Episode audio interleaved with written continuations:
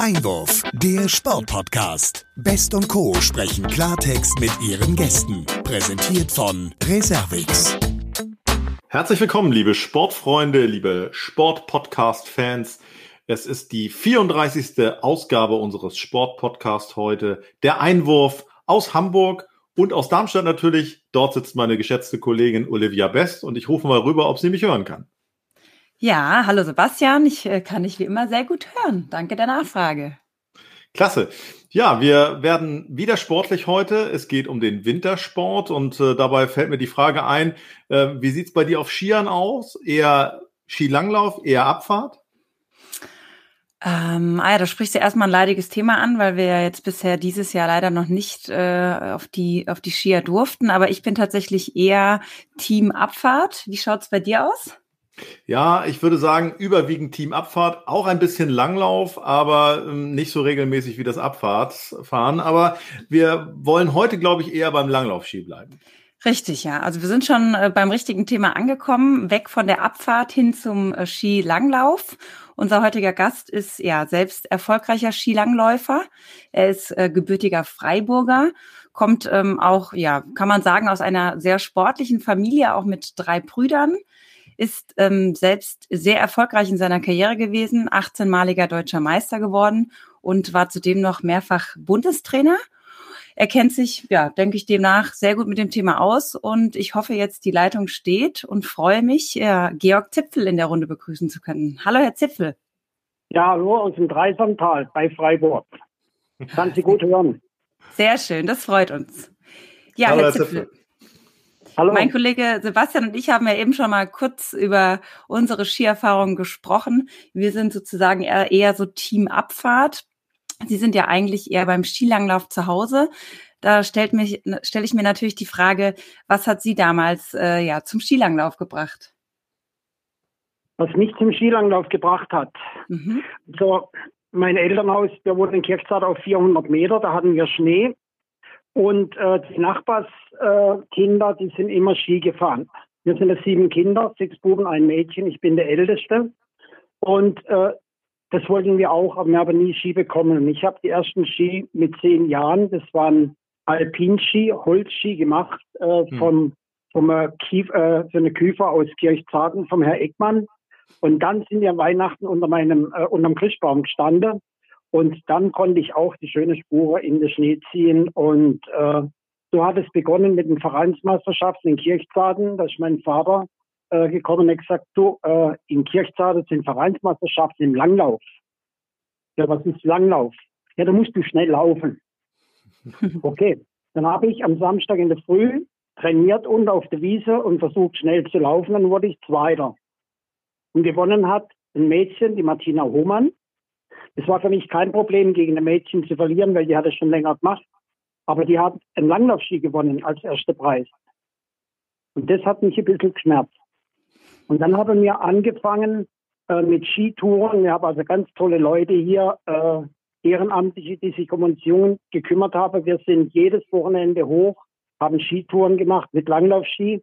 Also wir fahren auch in der Zwischenzeit mit Langlaufski, fahren wir jeden Alpinhang runter, wenn es griffig ist, also nicht eisig. Mhm. Also wir können mit dem Langlaufski langlaufen und abfahren, also beides in einem. Und so hat es begonnen und mit 16 war ich dann bei der Deutschen Meisterschaft und bin sofort in die Nationalmannschaft aufgenommen worden und dann ging es rasend schnell hoch und meine Brüder sind hinterhergekommen eigentlich. Mhm. Ja, Eltern haben nie Sport gemacht, das war reiner Zufall und äh, die Sehnsucht, einfach im Schnee sich zu bewegen und Ski zu fahren. Mhm. Eigentlich ja ein sehr, sehr schöner Zufall, muss man sagen, auch wenn das Skifahren bei Ihnen in der Region natürlich ein Stück weit auch im, im Blut steckt.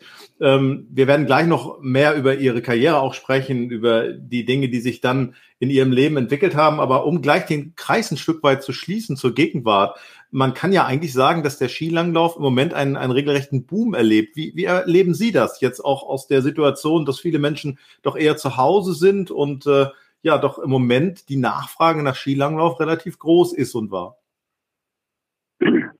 Also bei uns äh, oder grundsätzlich äh, sind sehr viele Leute und wenn man mal schaut, sehr viele Menschen, die drängt es raus in der Natur.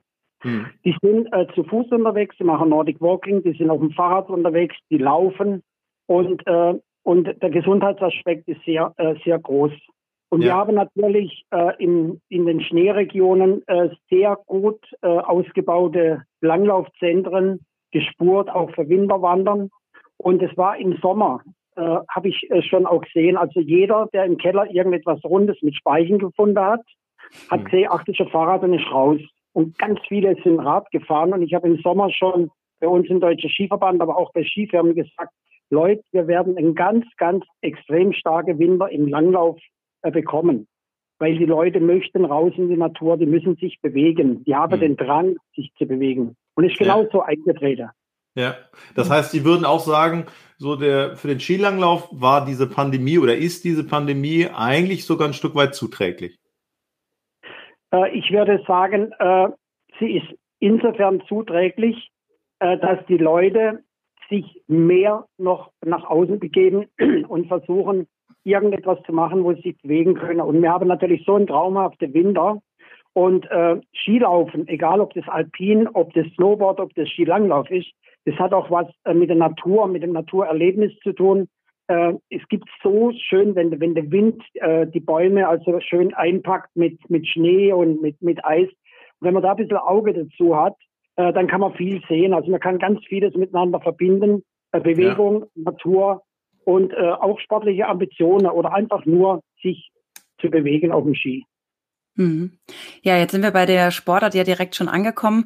Da möchte ich natürlich mal nachfragen, wie ist das denn mit dem Thema Nachwuchs?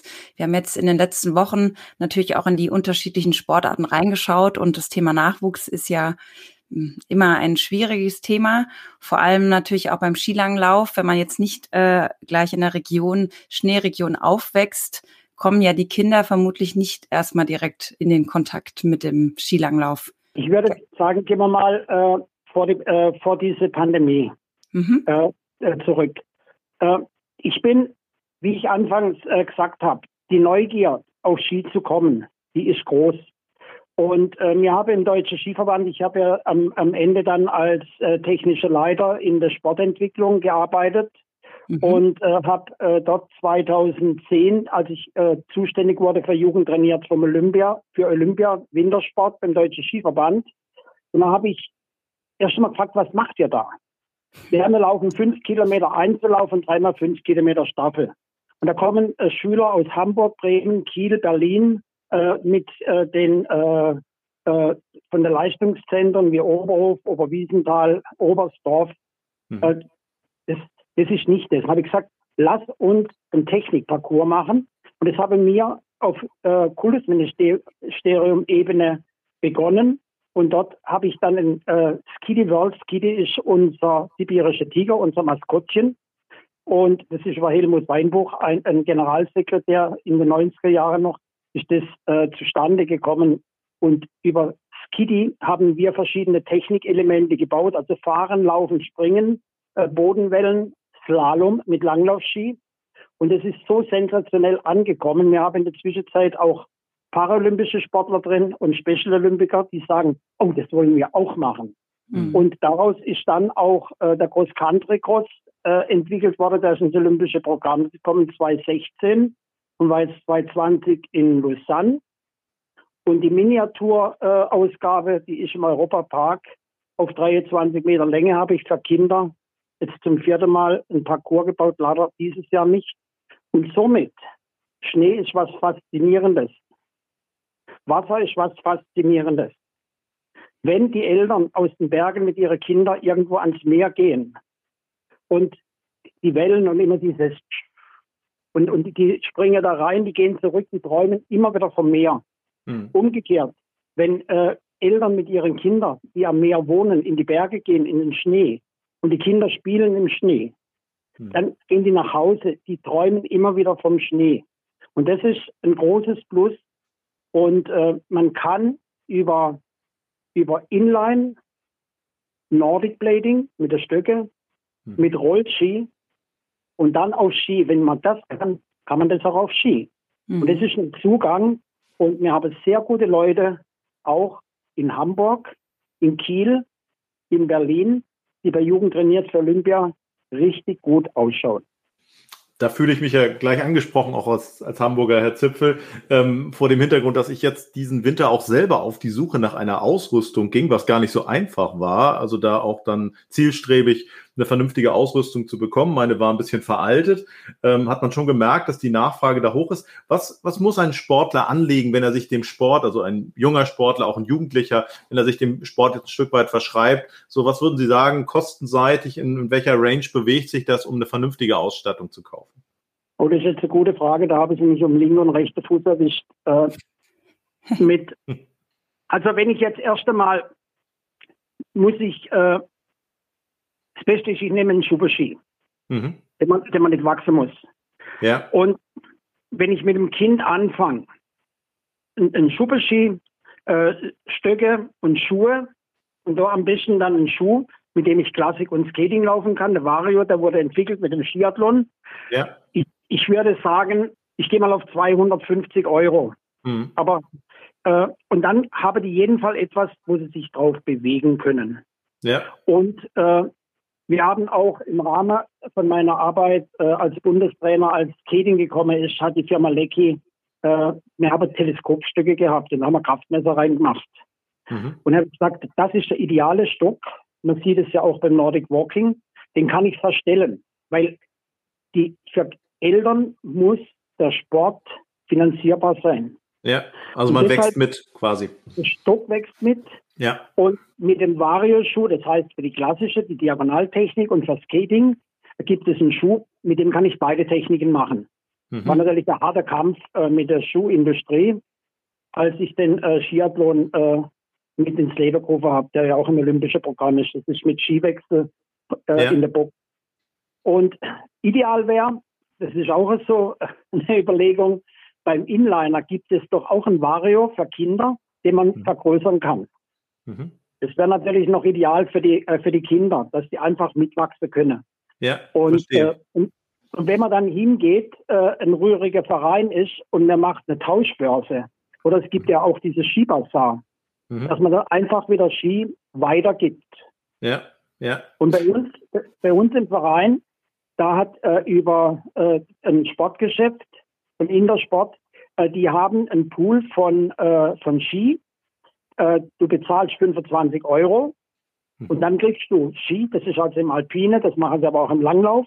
Und dann kannst du jedes Jahr bis zu einem bestimmten Alter, kannst du dir immer wieder deine zurückgeben und kriegst wieder neue. Und die haben 450 Paar oder sowas. Also das sind Ideen immer gefragt und sehr gut, äh, sehr gut. Die Leute arbeiten sehr gut zusammen. Das mhm. ist ganz mhm. toll. Mhm. Nochmal kurz nachgefragt, auch zu den Techniken. Sie sprachen es an, äh, Skating, klassische Technik. Wie ist es mit den Kindern? Wann kommen die mit diesen Techniken so in Berührung, dass sich daraus dann auch Fähigkeiten ausbilden? Sehen Sie das als Trainer schon sehr früh oder lassen Sie die erstmal machen? Also wie ist da so die Herangehensweise? Und was ist vor allen Dingen das Entscheidende bei dem Unterschied auch der Herangehensweise in der, in der Technik dann? Also alle, alle möchten skaten. Hm. Das, das schaut cool aus. Für den Trainer, für den Trainerbetreuer ist es natürlich einfach, weil sie dann die Ski äh, nicht mit Steigwachs wachsen müssen. Mhm. Das ist immer das eine. Aber im Grunde genommen äh, die Diagon der Diagonalschritt, der ganz normale Bewegung, der Kreuzschritt, wie man ja. geht, äh, ist es besser, sie beginnen am Anfang mit der klassischen Technik, also mit dem Schubberski, mhm. dass sie in der Lage sind, äh, den Ski zu händeln und einmal zu rutschen und einmal auf einen Ski stehe auf dem anderen äh, durch Bodenwellen fahren, dann laut, das ist wieder dieses Kitty World. Mhm. Und dann, äh, wenn die sicher sind, dann kann man denen auch, wir haben mit, also mit acht, neun Jahren und auch schon früher, dass, dass sie auf Skater umeinander äh, laufen, aber dann muss man halt schauen, äh, dass man dann spielerisch versucht, äh, die Technik zu erlernen. Wobei mhm. ich wieder bei der Skitty World Nordic bin.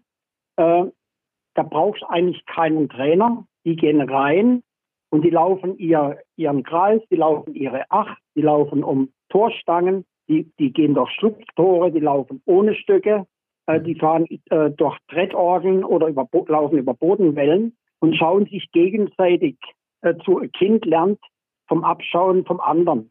Ja. Und das schadet auch nicht für Erwachsene, die beginnen, weil das, ich mache sehr gern äh, mal helft jemand, der anfängt und fragt, kann ich dir mal was zeigen? Dann schaue ich mich erst groß an und dann mache ich ein paar Übungen mit denen, äh, was ich auch mit Kindern mache. Äh, und auf einmal stehen die auf dem Ski und, und freuen sich natürlich riesig. Und ja, ein Skiläufer, ein, ein kompletter Skiläufer, der kann die klassische Technik und die Skating-Technik. Ja. Und ein guter Klassiker, ein Jochen Behle zum Beispiel, ist ein äh, sehr guter Klassiker und ich bin der Klassiker und dann kam Skating. Und wenn, wenn er gut in Form war in, in der klassischen Technik, dann war er auch sehr, sehr schnell im Skating. Also das ist ein, wenn man einen kurzen Kontakt hat, und das ist auch beim Skating, dass ich schnell von einem Bein aufs andere komme, zentral drüber stehe und dann kann ich gleiten. Aber wenn ich auf beiden Beinen stehe, äh, im, äh, im, v, im V-Schritt, dann kann ich natürlich nicht gleiten. Hm. Und deshalb ist einfach wichtig, vielseitige Bewegungserfahrung. Wo wir beim Thema Nachwuchs jetzt gerade sind, würde ich Sie auch gerne noch mal so ein bisschen zu um, ähm, Ihrer langwierigen Erfahrung befragen wollen. Sie arbeiten ja bis heute seit vielen Jahren als Bundes- und Nachwuchstrainer und engagieren Sie sich auch als Entwicklungshelfer sozusagen und unterstützen junge mongolische Sportler ja bei der Re Realisierung ihres Traums, sich ähm, im Skilanglauf für Olympia auch zu qualifizieren haben unter anderem ja auch ein tolles Projekt namens äh, Schwarzwald trifft Mongolei auf die Beine gestellt, mit der Unterstützung auch vom Deutschen Olympischen Sportbundes.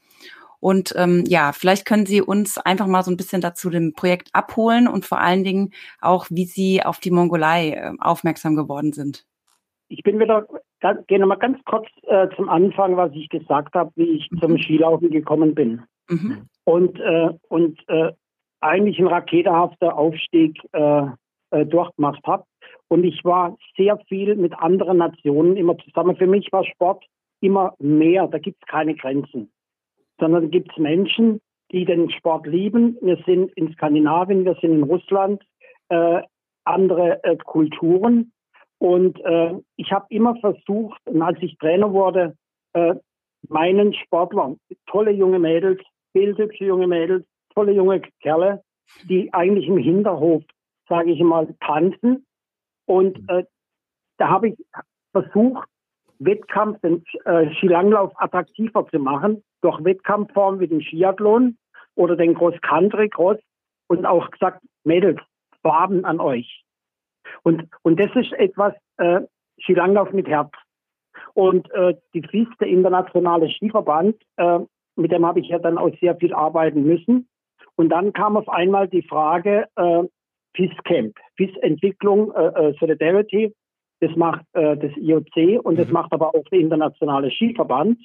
Und die Mongolei, äh, die sucht äh, jemand, der Trainer ausbildet und mit Sportler was macht.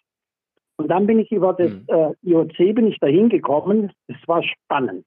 Also für mich. Und wenn man dann die Kinder sieht, die Trainer mit große Auge, strahlende Augen und lesen dir jedes Wort. Also verstanden haben sie mich nicht. Und ich habe sie auch nicht verstanden, aber ich habe äh, Dolmetscherin gehabt in Englisch. Mhm. Aber mit Gestik und Mimik haben ja. wir uns so toll verstanden. Und, äh, und dann für, für wen war das exotischer, Herr Zipfel? Für wen war das exotischer? Für Sie dorthin zu kommen oder für die Kinder, die sozusagen auf einmal jemanden sahen, den sie gar nicht ansprechen, mit dem sie sich gar nicht sprachlich verständigen konnten? Ich glaube für beide. Hm. Ich glaube für beide. Da kommt einer daher und, äh, und erzählt, macht was mit uns. Und die haben mich dann, äh, ich habe da immer im Hotel gewohnt, da war ich aber ganz allein dort. Und, aber die wollten, dass ich immer mit ihnen frühstücke und mit, immer mit ihnen esse. Und da bin ich jeden Morgen dann, da haben wir so Pferdestall vorbei, dann haben sie mir Pferdemilch angeboten und dann bin ich zu denen, zu denen dahin und, und die sind mir richtig an der Lippe gehängt. Hat er alles gemacht. Und dann sind sie hingegangen und haben sie Vorführung gemacht mit Rollen und Partnerspiele. Dann wurde ich eingeladen äh, in andere Regionen. Ich bin Besitzer eines Schafes, habe als Gastgeschenke Schaf bekommen. und ja, toll. Und, und das sind dann so Sachen, äh, die gehen einem verdammt tief unter die Haut. Mhm. Und, und, dann am Schluss habe ich eine ganz tolle Jacke gekriegt und es hat zwar nicht geregnet, aber es war trotzdem irgendwie ein wenig feucht. Mhm. Also enorm. Und, und dann habe ich gesagt, ich muss was für die Leute tun. Ich war zweimal dort. Und da war ja auch dann der Alfons Hörmann, äh, der DOSB-Präsident, mhm. der dort noch äh, auch beim Deutschen Skiverband äh, äh, Präsident war. Da haben wir auf der Erlabacher Hütte, da arbeiten Mongolinnen und äh, der werde ich auch verheiratet mit einer Mongolin und da haben wir so einen Abend gemacht und, äh, und dann äh, diesen, diesen Fonds in, äh, ins Leben gerufen. Ich war auch da bei Frank Elschner eingeladen. Das war eine ganz, äh, auch eine ganz tolle äh, Begegnung. Äh, da ging es um die Mongolei und wir haben auch einen Dokumentarfilm gemacht, die Annie Seid, Steppenlauf. Ja. Mhm. Und so ging das halt. Und jetzt im Moment sind gerade die Mongolen bei der Weltmeisterschaft in Oberstdorf. Ich habe ihnen besorgt, also Material geholfen, Material zu besorgen. Und da haben wir jetzt äh, Geld, dieses Geld, was wir eingenommen haben, haben wir bei der Firma Lecky die Stücke bezahlt. Also jetzt ist das Geld äh, eingesetzt worden, weil ich wollte sie immer in den Schwarzwald holen äh, und das Trainingslager bezahlen. Aber wir haben keinen Schnee gehabt im Dezember und mhm. die Flüge sind so teuer und immer überlegt, was machen und das war jetzt die Chance. Also im Moment ist in, äh, ganz harter Lockdown in der Mongolei und äh, die möchten ein Zentrum bauen und habe mich dazu eingeladen, äh, das mit zu planen, mit einer Rollskistrecke und alles. Und sobald die Möglichkeit besteht, werde ich auch dann in die Mongolei gehen und wieder dort weiterhelfen.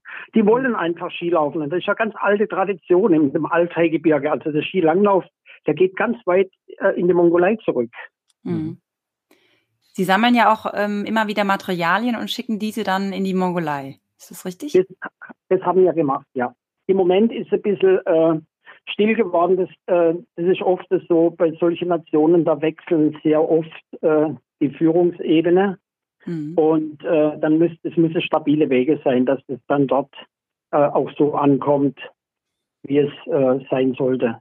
Mhm. Also ist einiges an Material hingegangen und auch ein Schweizer Arzt, der ist mit einem LKW mit Ski, ist da bis in die Mongolei gefahren und hat Material hingebracht. Wahnsinn. Also das ist so ein Dominoeffekt. Und äh, wenn man sieht, äh, es sind nur 52 Nationen der FIS, die Schnee haben. Und ich glaube, 132 Nationen insgesamt sind Mitglieder des Internationalen Skiverbandes. Und die träumen vom Skilaufen. Mhm. So war ich auch in Brasilien, war ich in Argentinien, war ich in Thailand und in vielen Nationen und habe Trainer ausgebildet und mit Sportler trainiert. Mhm. Ja, das klingt ja jetzt nach äh, wirklich vielen schönen Erfahrungen, vor allem als Trainer, auch mit den Kindern. Wenn man jetzt mal so ein bisschen entgegensetzt dazu die aktive Karriere damals, was hat Ihnen persönlich jetzt äh, mehr gegeben? Alles zusammen, ja, alles zusammen ist ein, ein perfektes äh, Paket.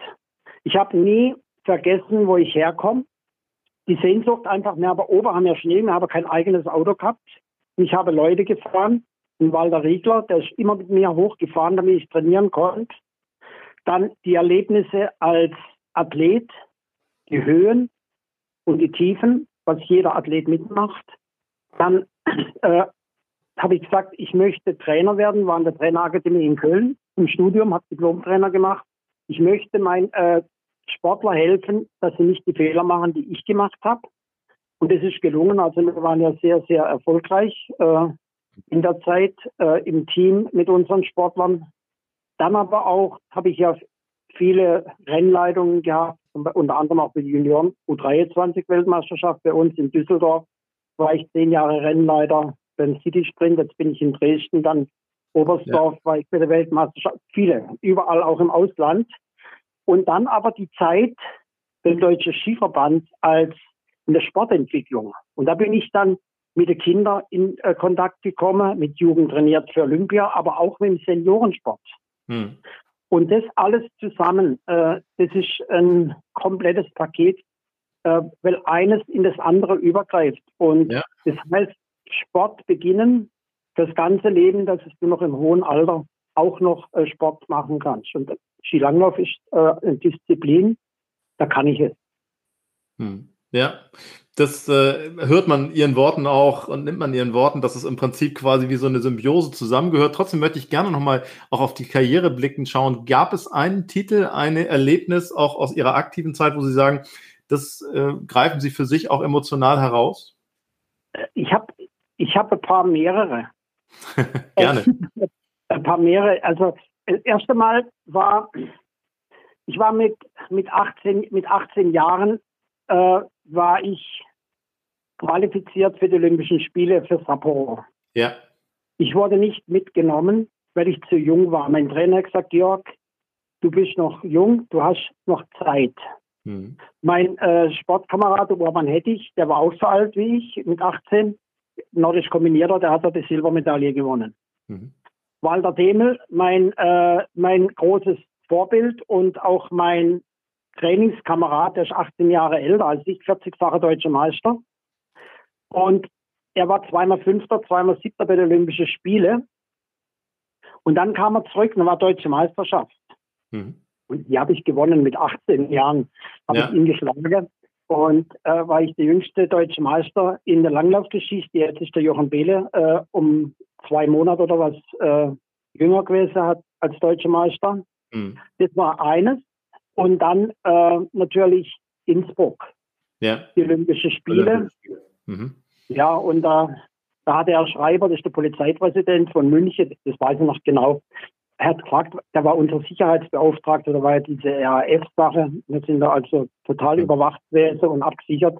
Ob er was machen kann, habe ich gesagt, er will auf meine Ski aufpassen das hat er gemacht. Und dann bin ich siebter geworden, äh, der, der beste Mitteleuropäer. Das war, das war schon was ganz Besonderes. Toll. Toll, tolle Erlebnisse. Jetzt ist der Name schon so oft gefallen, ähm, Herr Zipfel, Jochen Behle. Eine Person, die ja im Prinzip auch Menschen, die vielleicht gar nicht so sehr mit dem Skilanglauf verbunden sind, ähm, etwas sagt, vor dem Hintergrund, dass 1980 es ja dieses ominöse 15 Kilometer Rennen in Lake Placid gab und äh, kommentiert wurde das Ganze von Bruno Morawetz, der mhm. im Prinzip dann den Spruch kreiert oder äh, immer wieder ausgerufen hat, wo ist Behle? Und das einfach deswegen, weil Jochen Behle nicht zu sehen war, obwohl man ihm zumindest die Führung nachsagte. Wie haben Sie das Rennen damals erlebt, was ja dann wirklich als legendäres Rennen in die Geschichte eingegangen ist? Ach, eigentlich, eigentlich, äh, das sind alles so Wegbegleiter. Der Brunner Morawitz, Gerd Mehl. Äh, und ich habe immer gesagt, da hat er einmal nicht aufgepasst und hat er gefragt, wo ist der Bele? und das war, das war so klasse, weil der Jochen ist, der Jochen ist ein Typ. Hm. Das ist einfach ein, ein, guter Typ mit, mit Ecken und Kanten und äh, immer für etwas gut und und das hat einfach, das hat einfach gepasst und das war auch mit unter anderem äh, mit Sicherheit äh, sehr positive Auswirkungen. Der Skilanglauf ist auf einmal irgendwo äh, in, ja, in die richtige Öffentlichkeit äh, gerückt. Hm. Ja, aber und, wie haben Sie es erlebt, also als Sie das mitgekriegt haben, dass da eine Übertragung stattfindet und man ruft einfach immer nach dem Deutschen und man sieht ihn nicht? Also wie war das für Sie? Das habe ich eigentlich gar nicht so registriert. Okay. Weil, weil das ist mir ja gewohnt teilweise äh, als Journalist. ja. nee, nee, ich habe das nicht. Und das wurde aber, oder äh, äh, Heinz Megerlein. Hans, Heinz Megerlein, glaube ich, war es, der, der Sportjournalist. Ja. Vielleicht ist auch noch so ein Spruch. Der ist nämlich dann auch in Verbindung gekommen. Tausende standen an den Hängen und Pisten. Jawohl. Und so in, die, in diese Kategorie wurde das dann mit reingenommen. Und ja. das ist einfach, das ist jetzt der Jochen, wo ich ja. spiele. Ja, da genau. bin ich. Ja. Und von dem her gesehen, klasse. Ja. Immer wieder auf jeden Fall eine Erzählung wert, denke ich. Ja, ja natürlich. Wir würden ja gern mit Ihnen auch nochmal auf die ähm, aktuelle Leistungssituation im Skilanglauf schauen. Da fallen ja immer wieder Namen wie Lukas Bögel, Florian Notz bei den Herren, aber auch bei den Damen Katharina Henning und Pia Fink, die ja so ein bisschen als ähm, Hoffnungsträger auch für Olympia gelten. Wie würden Sie die Chancen ähm, für die Athleten tatsächlich einschätzen? Und ja, was würden Sie sagen, wie weit sind die Deutschen tatsächlich von der Weltspitze entfernt? Also mit, mit ein paar wenige Worte zu sagen, äh, wäre nicht äh, fair, da müsste man äh, weiter ausholen. Äh, Im Skilanglauf ist eine extreme Leistungsdichte, ganz speziell bei den Männern. Ich mache ja schon ewig lang äh, meine ganzen Analysen vom Weltcup. Dem, äh, du, man braucht eine bestimmte konditionelle und technische Voraussetzung, aber das ist auch der Körper, nicht jeder Körper ist in der Lage, äh, die maximalen Leistungen zu bringen. Äh, das hat viele, äh, äh viele Faktoren, was als Voraussetzung äh, da sein müssen. Da gehört unter anderem aber auch die Psyche dazu. Mhm. Und in meiner Zeit, ich als Trainer und wir im Trainerteam hatten das Glück, dass wir immer wieder mal Jahrgänge hatten, die einfach fantastische Voraussetzungen haben. Äh, ich sage, ein Juniorer äh, Langläufer, der muss ohne spezielles Training über 3000 Meter unter neun Minuten auf der Bahn laufen können. Hm. Das muss er bringen. Das ist einfach die körperliche Voraussetzung. Gut, da wäre jetzt viele nichts damit anfangen können, aber das ist sehr schnell. Hm. Und in, zur aktuellen Situation habe mit der Katharina Henning und äh, wenn man, ich habe die ganzen Läufe verfolgt, also ich bin nicht in Verantwortung und das, äh, der Peter Schlickenrieder, der war ja jetzt auch bei der BZ und hat darauf geantwortet. Ich kann aber dann vielleicht sein, äh, sein Dings noch sagen. Äh, klar, natürlich möchte man Medaillen gewinnen. Und äh, die Katharina Henning ist eine Läuferin, die ein Rennen mitbestimmen kann. Das hat sie gezeigt. Mhm. Also nicht nur mitlaufen, äh, im Auto sitzen, sondern sie ist aktiv äh, mit dran. Und dann haben wir mit dem, äh, mit dem, äh, die, der Pia Fink, okay, die äh, sind, die sind irgendwo im, im Bereich hinter dran, aber werden mit Sicherheit jetzt nicht, äh, dass die einmal auf einmal unter der erste äh, zehn oder der erste sechs äh, auftaucht. Henning hat dann alles äh, gut gegeben, wenn äh, das gehört als Glück dazu, dann kann die schon einmal äh, lange Arm nach vorne strecken und einmal so eine Bändel ziehen. Hm. Fehlt uns das so ein bisschen? Also so ein, vielleicht auch ein Stück weit Überraschungskuh, dass mal eine der Deutschen oder einer der Deutschen da ganz vorne landet, um auch dem Ganzen noch mal ein bisschen mehr Schub zu geben? Oder brauchst du das eigentlich gar nicht? Wie schätzen Sie es ein? Also, es ist immer, es ist immer gut, äh, wenn, äh, wenn zwei, drei Leute, jetzt gehe ich äh, zu dem, zu dem Moch. Das ist ein junger Kerl, der war letztes Jahr bei der Juniorenweltmeisterschaft, jetzt ist er äh, U23 Silbermedaille-Gewinner geworden. Hm. Und der hat einen guten Motor. Hm. Und, und, und er bräuchte noch einmal zwei, drei solche Typen, wie er sind, äh, um sich in der Mannschaft. Und dann ja. muss man ihnen ein bisschen Geduld geben, zwei, drei Jahre. Und dann bin ich mir sicher, dann schnackelt es wieder richtig, auch bei den Männern. Und, und, und sowas, man, man braucht einfach Führungsleute wie ein Axel Teichmann, wie ein Tobias Angerer, wie Jens Wilbrich. Das sind Namen, äh, die habe ich als Junior gehabt, da haben wir sechs Medaillen gewonnen in äh, Saalfelden. Und dann kommt es so Team Spirit. Ja. Und, äh, und der Peter hat gesagt äh, jetzt im Interview, äh, wichtig ist es, dass jeder seine maximale Leistung bringen kann und bringen soll. Und, äh, und dann kann immer was passieren. Also wenn man über die Ziellinie ist, erst dann ist das Rennen vorbei. Mhm. Und das hat man gesehen jetzt bei der U23 äh, Weltmeisterschaft mit der Lisa Lohmann. Die wurde Weltmeisterin. Und zwar ist vorne eine gestürzt. Dann mhm. ist sie als Zweite reingekommen. Die wurde noch disqualifiziert und sie war Weltmeisterin. Also immer auf die Chance warten. Das hat man jetzt auch beim Alpine gesehen oder auch wieder im Biathlon.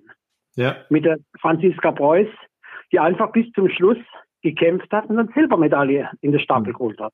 Hm. Wie verträgt sich das eigentlich? Sie sprechen es an, der Biathlon, der ja immer doch ein bisschen mehr Lichtkegel noch im Moment bekommt. Das liegt sicherlich auch an den Erfolgen, auch von einer Laura Dahlmeier. Und da gab es ja eigentlich jetzt immer Generationen auch, die dann das fortgesetzt haben. Wie verträgt sich das mit dem Skilanglauf? Ist es so, dass es da manchmal so ein bisschen eigentlich einen neidvollen Blick gibt, dass man an der Stelle vielleicht auch ein Stück weit auch sich auf Augenhöhe dann mit den Erfolgen im, Ski, ähm, im Biathlon bewegt? Es ist eine andere Disziplin. Mhm. Skisprung ist eine andere Disziplin und nordische Kombination ist eine andere Disziplin. Äh, also nordische Kombination und Biathlon, das sind Kombinationssportarten, äh, Laufen und Schießen und Springen und Laufen. Und Skisprung und Langlauf sind Spezial Spezialdisziplinen.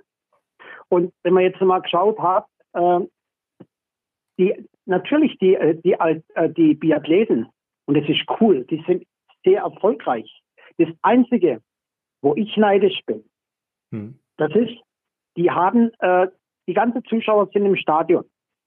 Die kommen rein, da knallt, da wird vorne weiß oder bleibt, äh, bleibt stehen und da ist einfach Spannung.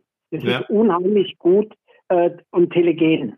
Hm. Und das ist ja das, wo ich gesagt habe, äh, was können wir im Skilanglauf machen? Deshalb habe ich den Skiathlon äh, mit äh, entwickelt.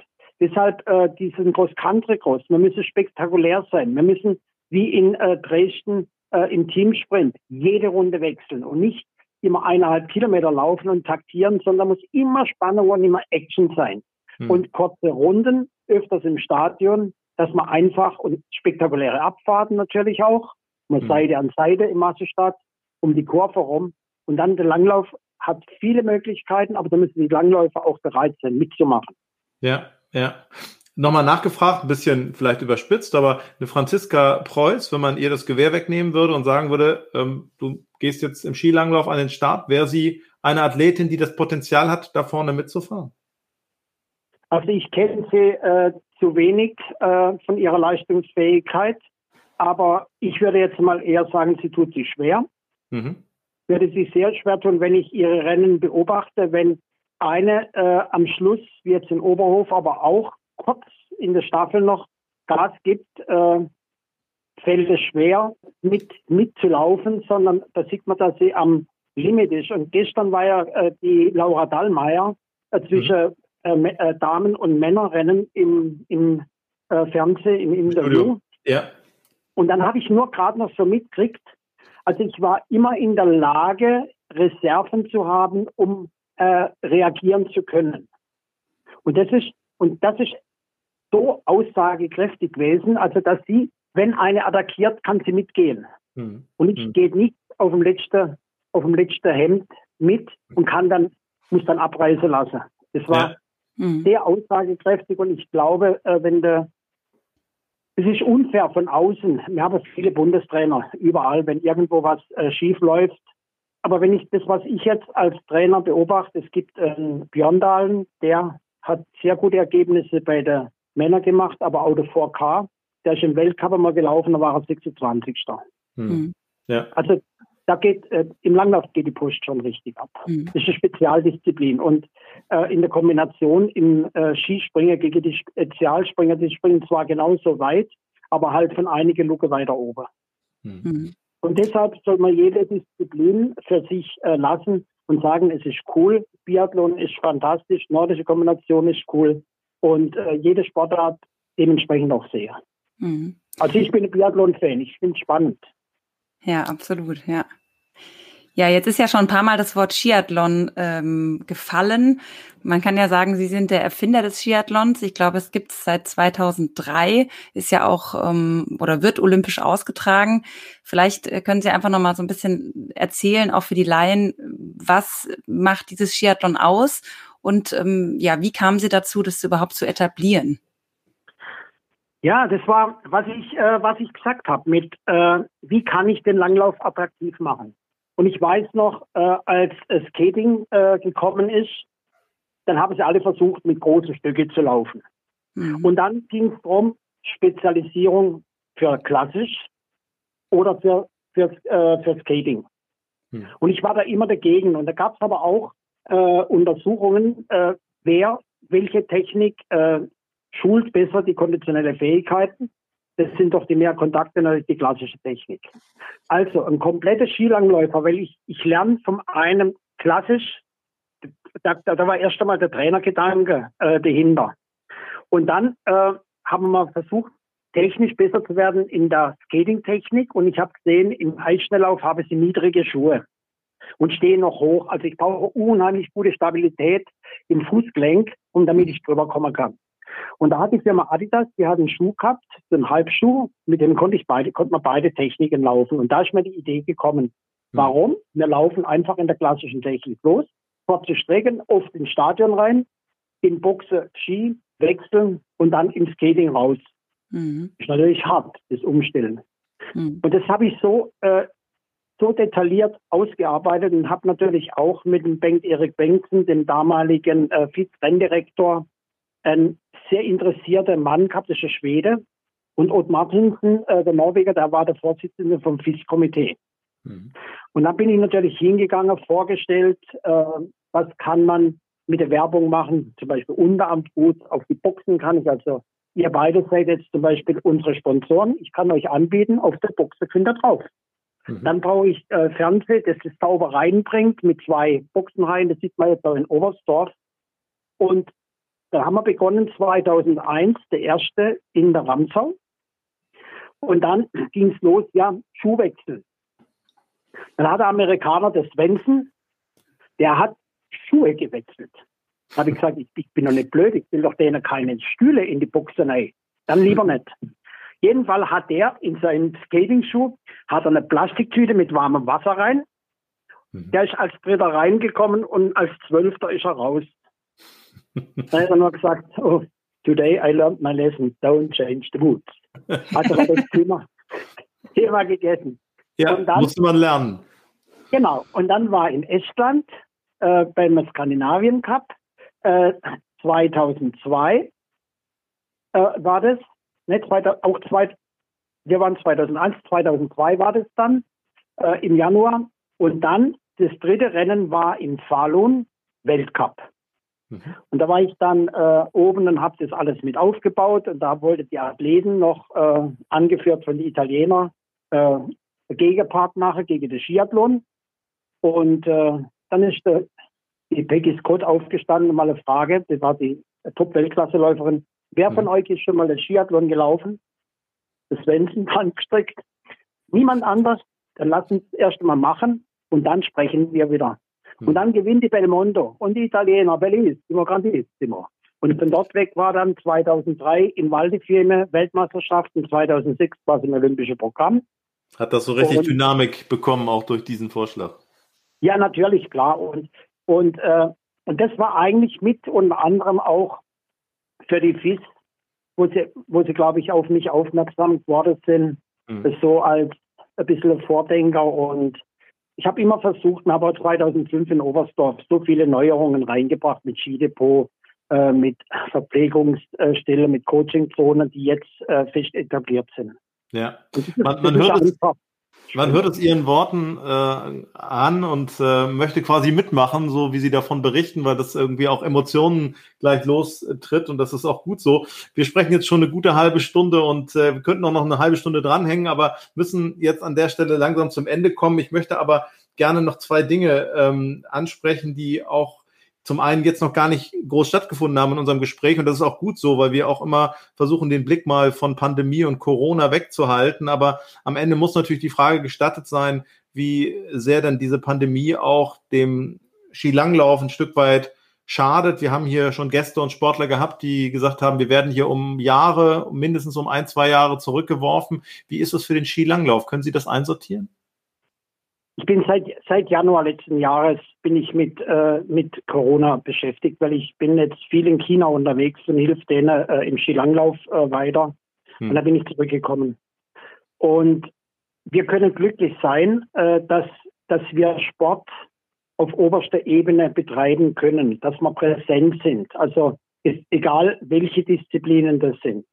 Hm. Äh, es wurden äh, oder werden ganz starke Einschränkungen gemacht, also mit dem Vereinssport Kaderathleten dürfen trainieren, aber dann nur immer eins äh, in, in Pärchenweise. Und da muss ich auch sagen, die ganzen Vereine die, und der ganze Sport, die haben so gute Hygienekonzepte erarbeitet und tauschen sich aus. Also unter anderem auch die FIS, der Deutsche Skiverband, was man reingibt, dann in die Vereine.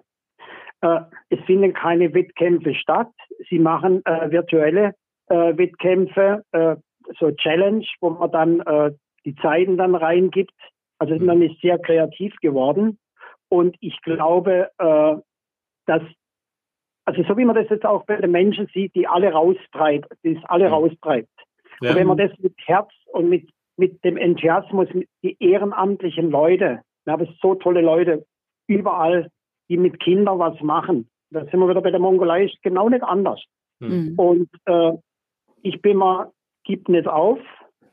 Und äh, es ist eine Chance, dass man sich vielleicht auch überlegt, äh, wie kann ich etwas besser machen. Und äh, ich hoffe, dass äh, in der Schule Kinder müssen sich bewegen. Wenn man in die Entwicklungspsychologie reingeht, ist mhm. Bewegung ein ganz, ganz wichtiges äh, Element. Und äh, so lernt man Bewegungslernen. Ja. Mhm. Und da würde ich mir auch wünschen, äh, dass das in der Politik, und der Wolfgang Mayer hat es auch ganz klar angesprochen, äh, wenn ein tolles Interview, äh, dass die Politik versteht, wenn ich, das muss ich als Trainer, wenn ich an der Schraube Kraft äh, Maximalkraft drehe, dann muss ich wissen, was hat es äh, positive, aber auch negative äh, Einwirkungen, Auswirkungen auf meine sportliche Leistung. Kapitalisierung. Energieversorgung äh, und dieses ganze Ding. Und das muss ich auch wissen, wenn ich den Sport äh, einschränke, was hat es? Die Kinder, die hängen am Handy, die hängen vom PC, dann haben sie Online-Schule. Und ich habe mal eine, eine Auswertung gemacht mit jungen Kaderathleten, Schule, Training, Fahrt zur Schule, Fahrt zum Training, wie lange am Tag äh, Handy äh, mhm. und äh, PC-Zeit? Fünf Stunden. Fünf ja. Stunden. Und die sind jetzt noch gestiegen. Hm. Alarmierende, alarmierende Zahlen. Das bringt mich zu meiner ähm, oder zu unserer Abschlussfrage für das heutige Gespräch. Wenn Sie das so erzählen, wir wollen ja nicht mit so einem pessimistischen Blick auf die Dinge enden, sondern eher positiv nach vorne schauen. Wie würden Sie in wenigen Worten zusammenfassen, das, was Sie sich auch für den Skilanglauf in Zukunft, aber auch für das, was die Gesellschaft und der Skilanglauf zusammen sozusagen ein Bild ergeben, was Sie sich da wünschen? Ich wünsche mir, dass viele Neu äh, Leute neugierig werden, um sich im Schnee zu bewegen, auf mhm. Langlaufski steigen, das Gerät beherrschen, dann auch tun sie sich leichter zum Alpinen. Einfach, das ist die Chance und die Konzepte, die man im Deutschen Skiverband habe, äh, äh, das ist die Chance, entdecke dein Talent. Ja. Und, und finde die Leute, die dir damit helfen. Ich bin dankbar über alle, die mir geholfen haben und ich wünsche viele junge Leute. Es gibt Beispiel Sander, Silbermedaillegewinner, Skifahren gelernt in der Skihalle in Neuss. Der kommt von Ennepetal und ist dann natürlich runtergegangen und kriegt jetzt nach langer Zeit seine Silbermedaille im Abfahrt mit einer Hundertstel Rückstand. Und wir mhm. haben überall Talente und bringen die Leute vom Meer in die Berge und die Leute von den Berge ans Meer. Ist vielleicht auch ein guter Schwimmer oder Segler dabei. ja. Herr Zipfel, das war ein sehr, sehr schönes Schlusswort. Dankbarkeit ist das Stichwort. Wir bedanken uns bei Ihnen für die gut 40 Minuten Gespräch. Uns hat das sehr viel Spaß gemacht. Wir haben auch einiges gelernt und ich glaube, unsere Hörerinnen und Hörer freuen sich auf diesen Sportpodcast Einwurf, die 34. Folge. Herzlichen Dank, dass Sie unser Gast waren heute. Ja, es hat mir Spaß gemacht und äh, ich würde euch beide, wenn ihr Zeit habt, mal im Winter einladen, dann bringe ich euch auf Ski bei und zeige euch, wie schön es draußen ist. Oh, sehr, ja, gerne. sehr gerne. Da sagen Sind wir spontan zu. Vielen Dank. Danke, Vielen Dank, Herr Zipfel. Jupp. Alles Gute, bleiben Sie gesund. Danke. Tschüss. Bis. Einwurf, der Sportpodcast. Best und Co. sprechen Klartext mit ihren Gästen. Präsentiert von Reservix.